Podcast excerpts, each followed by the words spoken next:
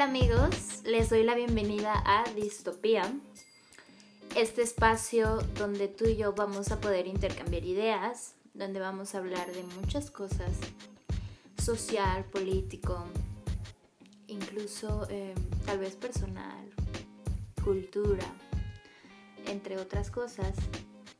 Mi nombre es Vanessa Méndez, también me puedes encontrar como Vanessa del Real.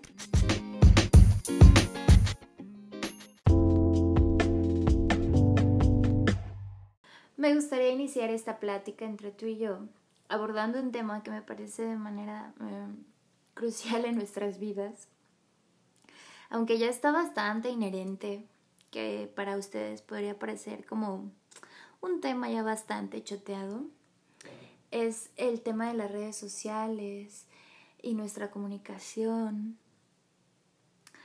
aunque las redes sociales pueden parecer una herramienta totalmente potente de comunicación, organización, colectividad y acción. También es cierto que tal vez la idea que nos han vendido de esta funcionalidad y esta practicidad puede ser un poco errónea. Porque a pesar de que nos venden que podemos estar hiperconectados las 24 horas del día, los 7 días a la semana, los 12 meses del año, y que con esto vamos a estar mejor comunicados e informados, al final del día solo percibimos la información que nosotros mismos queremos ver, que nosotros mismos queremos consumir. Un gran ejemplo de esto es, em, por ejemplo, en Facebook, los amigos en común que tenemos, ¿no? Tenemos amigos en común con personas que aparentemente conocemos, que tienen gustos similares a los nuestros, pero eso lo que hace es que realmente nos segmenta.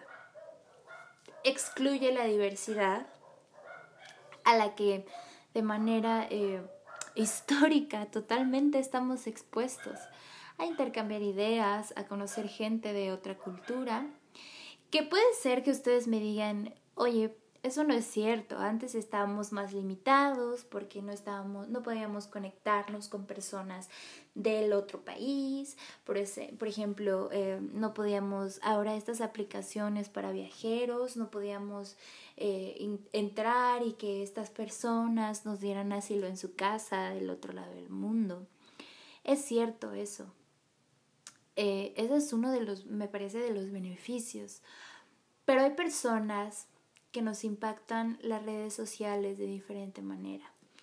Y de esa manera, pues realmente define nuestra forma de comunicarnos con los demás. Hay un segmento de un libro que me gusta mucho que se llama Cómo el hombre llegó a ser gigante. El hombre aprendió a escribir lentamente y a tientas. Mientras no hubo mucho que saber, la gente podía conservar todo fácilmente en la memoria. Tradiciones, leyendas, cuentos eran transmitidos verbalmente. Todos los viejos eran libros vivientes, recordando palabra por palabra los cuentos, las leyendas, las reglas de buena conducta, la gente lo transmitió a sus hijos como un precioso legado y estos a su vez lo transmitían a sus hijos. El primer libro del mundo fue escrito sobre una lápida. La primera carta fue escrita en un pedazo de corteza. Nos enorgullecemos de nuestros teléfonos y radios y aparatos grabadores de sonidos que nos ayudan a conquistar el espacio y el tiempo. Hemos aprendido a enviar por radio la palabra humana a miles y miles de kilómetros. Nuestras voces grabadas en cinta y en discos serán oídos cuando ya hayan transcurrido décadas y siglos. Es una gran realización, pero no debemos exagerar nuestra contribución. Sin duda, este símbolo nos habla de un capítulo de la historia de la humanidad un capítulo que bien conocemos, donde fue el comienzo de una época crucial el comienzo de la esclavitud. En ese entonces, la esclavitud era una manera diferente. Ahora estamos en la esclavitud del siglo XXI. Y complicado porque más allá de expresar opiniones o de que todo el mundo tiene el permiso de hablar y de alzar la voz, que eso está increíble, también nos muestra una realidad, o como algunos se limitan a decir, una condición humana en la que no nada más se dicen sentimientos, sino se demuestra desinformación, se demuestra odio, se demuestra resentimiento, se demuestra cosas negativas que son absorbidas por otro tipo de personas que se unen a estos movimientos y que no pueden diferenciar las cosas más elementales. Con esto no estoy diciendo que esté mal hacer este tipo de cosas. Lo mal está en desvincularlo de lo que es protocolario, en el sentido de que está genial los movimientos, pero si está totalmente desarticulado de un proceso penal o de un procedimiento penal o de una carpeta de investigación, pues realmente se desvirtúa, ¿no? Es realmente innecesario, sin virtudes, sin camino, simplemente se reduce a un escándalo. Esa es una pequeña muestra de lo que las redes sociales han hecho con nosotros. Más que unirnos, nos han polarizado en cajones, nos han eh, categorizado. Tienes, no tienes, haces o no haces. Me parece que la presión social de ser o no ser está totalmente elevada al mil Aquellos que lo son, pues sufren las consecuencias de serlo y aquellos que no lo son, sufren las consecuencias de no serlo. No podemos llegar todavía a un equilibrio, un equilibrio social.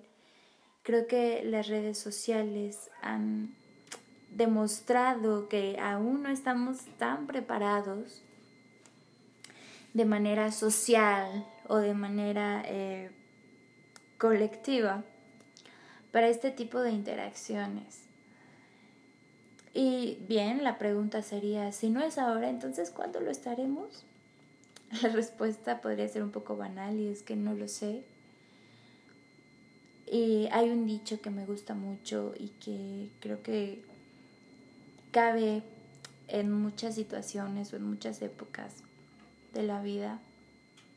Y es, el ser humano quiere ser mejor, mejora sus máquinas, mejora su tecnología, pero su pensamiento no es mejor, no ha evolucionado. Seguimos en lo más básico, en lo más elemental de las relaciones, nos quedamos en lo que no es profundo, preferimos lo que se ve mejor, lo que nos puede crear como una satisfacción próxima y nos la pasamos echándole la culpa al marketing y decimos el capitalismo es el culpable de que yo consuma y que me guste ser alguien o pertenecer.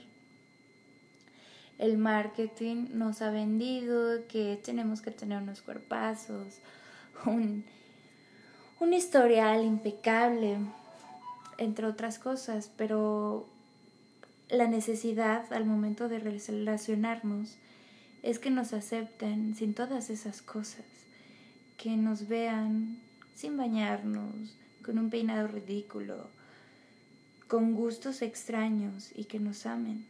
Ese es el verdadero interés. Pero la gente insiste en amar lo inalcanzable. Y digo lo inalcanzable porque eso no existe. Esa imagen de perfección, piel perfecta, cuerpo perfecto, trabajo ideal. Esa eh, imagen de que tienes que ambicionar el éxito, de que tienes que incluirte. que es demasiado desgastante y sería eh, ridículo pensar que alguno de nosotros no está cansado de eso. Todos estamos cansados de eso, pero es un, una tradición de pensamiento ya demasiado arraigada que debemos, pues no sé si destruir, pero tal vez deberíamos empezar a evitar, ¿no? Estos movimientos para pertenecer, que más allá de querer hacer el bien, como por ejemplo es el caso del uso del plástico, que ahora está muy de moda, deja de usar plástico, ayuda al planeta, eh, ve por una vida mejor, ve por los animales, etc. Realmente es un discurso disfrazado de egocentrismo, egoísmo, ya que el hombre quiere dejar de usar plástico simplemente porque quiere mejorar sus propias condiciones de vida. No quiere padecer, no quiere esforzarse y no quiere dejar de disfrutar lo que hoy disfruta, lo que hoy explota y lo que hoy conquista. Es un deseo demasiado cruel, cruel con las demás especies y consigo mismo. Desea seguir interviniendo en absolutamente todos los procesos de la naturaleza. Seamos realistas, todas las especies, o al menos casi todas las especies, han tenido un ciclo. Un ciclo en la Tierra. Indudablemente se han tenido que ir, han tenido que desaparecer. Y ese será el caso del ser humano en algún momento. No quiero sonar demasiado fatalista, ni mucho menos, pero esa es una realidad. Seguimos justificando nuestros deseos de bienestar. Seguimos eh, justificando querer entrometernos en todo. Pero bajo ese discurso sigue habiendo ese miedo inherente y primitivo a justificar nuestras vidas y nuestro bienestar, como fue en su momento el caso de la religión, que ha prevalecido por los miles y los miles de años, porque le seguimos teniendo miedo a la muerte, miedo al padecimiento, miedo al dolor. Pero ¿qué pasa si el dolor no es tan malo? Podría ser absurdo, ¿no? Porque incluso podría, podría parecer un, una frase demasiado absurda, porque en otros países pues hay demasiada gente muriéndose, demasiada gente violentada, demasiada gente en guerra. Te hablo desde México y México sí es un país con miedo, donde miedo, el miedo es el pan de cada día. Y no hago diferencia de género, hombres y mujeres sufrimos las mismas cosas y estamos expuestos a lo mismo. Pero pareciera ser que este miedo pues pertenece a la naturaleza humana. La única manera tal vez de vencerlo sería salir, ¿no? Enfrentarlo, tomar las decisiones en el tiempo adecuado. Solo es una pequeña reflexión de lo que pasa en nuestro día a día. Espero que les haya gustado este programa y si no, también pueden eh, hacerme una réplica, los invito. Y también los invito a que nos sigan escuchando. Por algo, eh, este programa se llama Distopía. Aquí hablaremos de diferentes temas. Y te agradezco mucho por escucharme. Nos vemos en la próxima.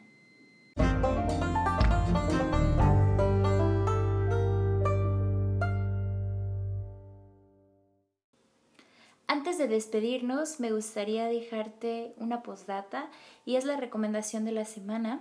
Toda la información te la dejo en la descripción y espero la disfrutes.